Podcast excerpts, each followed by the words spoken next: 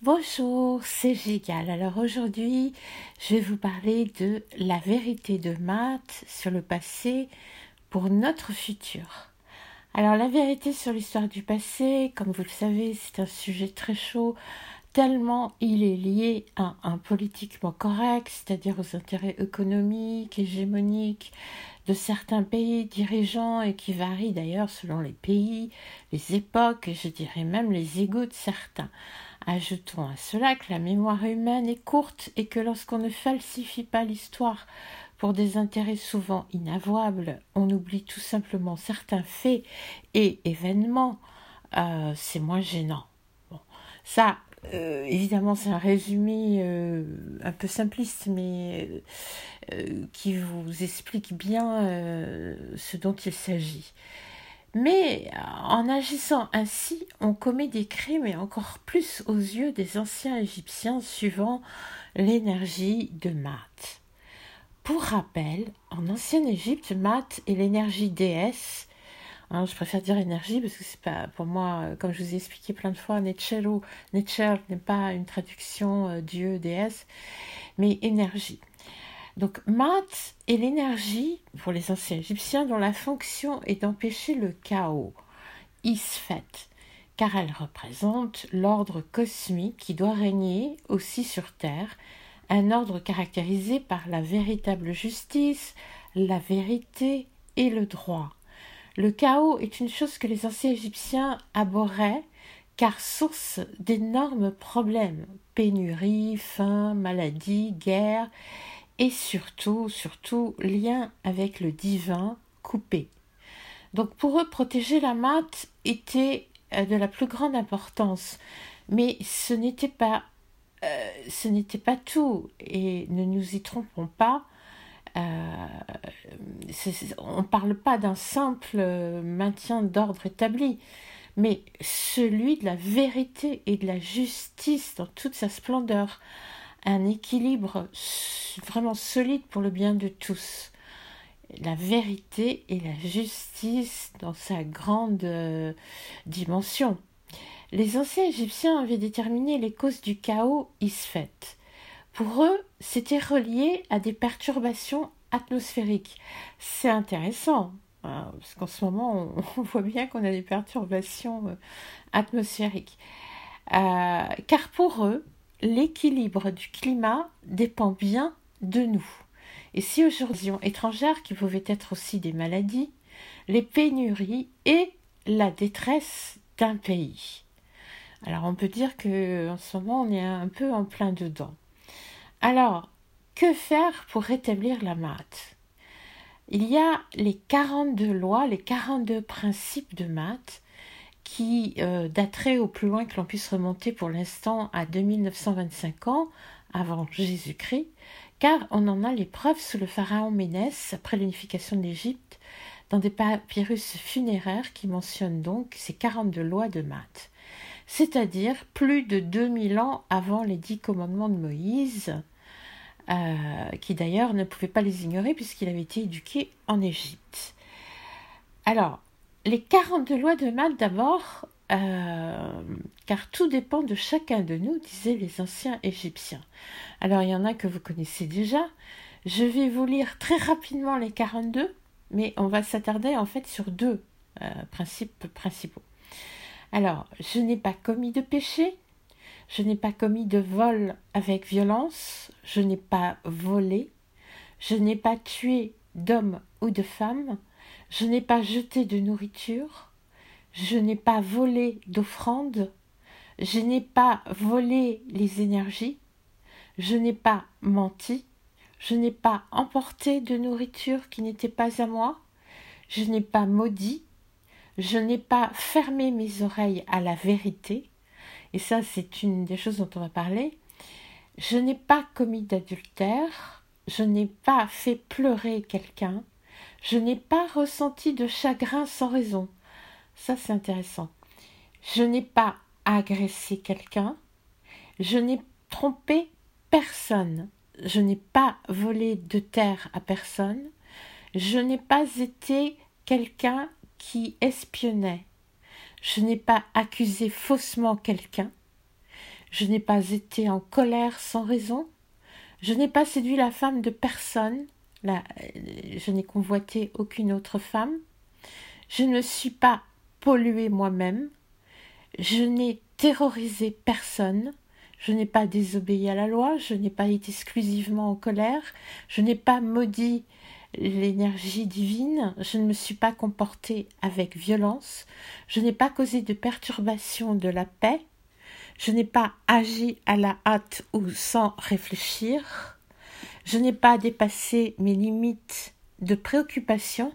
Ça aussi c'est intéressant, hein, c'est-à-dire euh, ne pas s'en faire trop. Je n'ai pas dépassé mes limites de préoccupation. Je n'ai pas exagéré mes paroles en parlant. Je n'ai pas travaillé mal. Je n'ai pas utilisé de mauvaises pensées, de paroles ou d'actes. Je n'ai pas pollué l'eau. Je n'ai pas parlé avec colère ou arrogance. Je n'ai pas maudit quelqu'un dans la pensée, ni en mots, ni en actes. Je ne suis pas placé sur un piédestal. Je n'ai pas volé ce qui appartient à la divinité. Je n'ai pas volé ou mérespecté un défunt. Je n'ai pas pris de nourriture à un enfant, je n'ai pas agi avec insolence, je n'ai pas détruit la propriété appartenant au divin. Alors, euh, il y a de quoi faire, comme vous voyez, hein, c'est à méditer. Mais dans ce podcast, j'aimerais qu'on se concentre sur le principe 11. Je n'ai pas fermé mes oreilles à la vérité. Et au principe 16, je ne trompe pas les gens. Et bien sûr, le 8, je n'ai pas menti. Toutes ces choses difficiles à suivre quand on souhaite travestir la vérité de l'histoire et combien de fois vous tous avez-vous pu le constater. Le problème c'est que lorsqu'on ment sur un fait, un événement du passé ou présent, c'est que tout le futur que l'on c'est alors tout le futur que l'on configure autrement. C'est de ça dont voulaient nous avertir les anciens Égyptiens, pour qui il était primordial de ne pas toucher la vérité d'un fait, ni né dans notre ligne de temps, un fait historique par exemple, je dirais même encore plus pour un fait historique, car si on le touche, le retouche, l'oblitère, même on embarque l'humanité entière dans une autre ligne de temps, celle-ci chaotique. Je sais que vous en connaissez des exemples en multitude, rien que dans notre histoire de France, de faits occultés, d'événements inexpliqués ou modifiés pour la politique, l'intérêt de certains. J'en sais quelque chose quand j'ai annoncé les découvertes archéologiques du docteur Sade avec les nouvelles datations démontrant d'une plus grande ancienneté de la civilisation égyptienne, et pourtant ce sont des faits matériels. Beaucoup ont voulu, en m'attaquant, oblitérer ces découvertes réelles. C'est pour cela que l'archéologie est si importante avec ces découvertes matérielles. Et donc euh, aussi, malheureusement, par conséquent, est une cible politique à ceux pour qui ces découvertes déplaisent. Et comme on est dans une période de Noël, on est en droit de s'interroger par exemple sur le fait qu'on ne parle pas des nombreuses découvertes de type celte en Galilée, comme l'énorme dolmen Galgal en Haute-Galilée. Imaginez un, énorme dolmen vieux de 4000 ans et énorme avec beaucoup d'inscriptions. Et en fait, il y a à peu près 400 euh, structures celtes mégalithiques découvertes en Galilée et dans la vallée du Jourdain, euh, ce pays de Galilée qui aurait subi plusieurs migrations helléno-nordiques.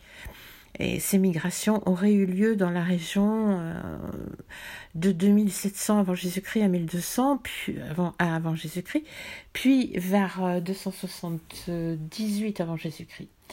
Cette Galilée qui serait devenue terre des Galates et autres tribus.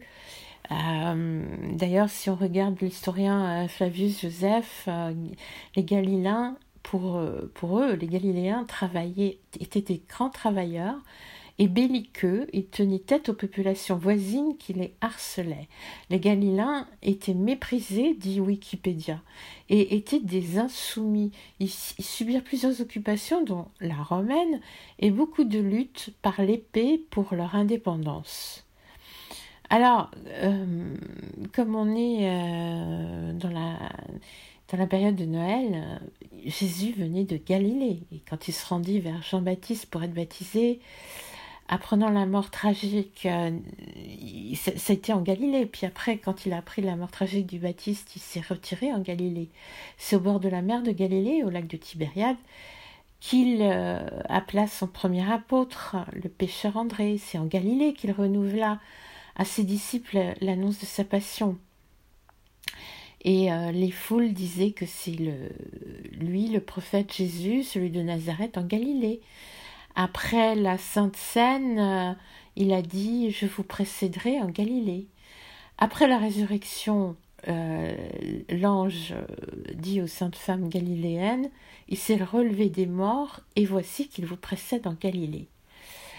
Euh, quant aux onze disciples, ils allèrent en Galilée sur la montagne que leur avait désigné Jésus, et l'ayant vu, ils se prosternèrent.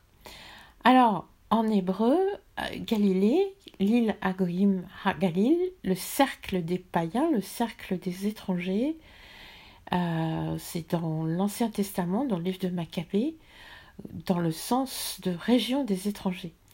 En araméen, c'est Galila, et euh, c'est bien là, en Galilée, que l'histoire chrétienne dans le Nouveau Testament situe l'origine de la famille de Jésus.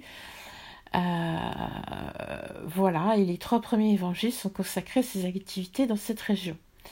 Alors, euh, est-ce que pour autant euh, Jésus le Galiléen serait un chef d'insoumis, un chef de descendants galates? C'est à voir.